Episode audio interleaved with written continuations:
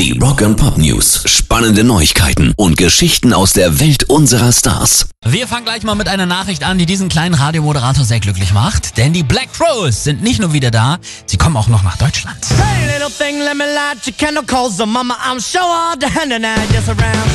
Richtig geil. Zum ersten Mal seit fast 20 Jahren kommen sie wieder zu uns.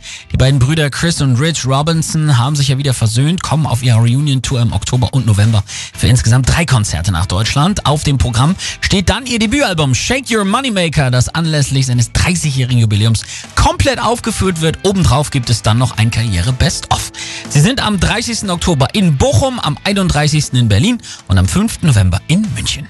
Rock and Pop News. Und solche Nachrichten wie diese sehe ich immer mit ein bisschen gemischten Gefühlen. Megadeth-Frontmann Dave Mustaine hat den Krebs besiegt.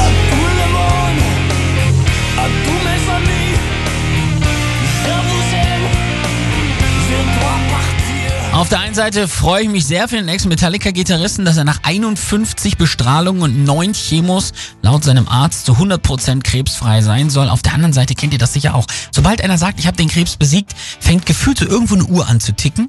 Und er kommt dann oft noch stärker als zuvor zurück und ist meist dann auch tödlich. Das ist so ein bisschen so, als wenn ein Manager in der Krise sich hinstellt und sagt, es gibt bei uns keine Trainerdiskussion beim Fußball. Meist ist der Coach am Wochenende danach dann gefeuert. Ich hoffe, dass es bei Dave Mustaine wirklich bei der guten Nachricht bleibt. Alles Gute. Pairs Rock and Pop News.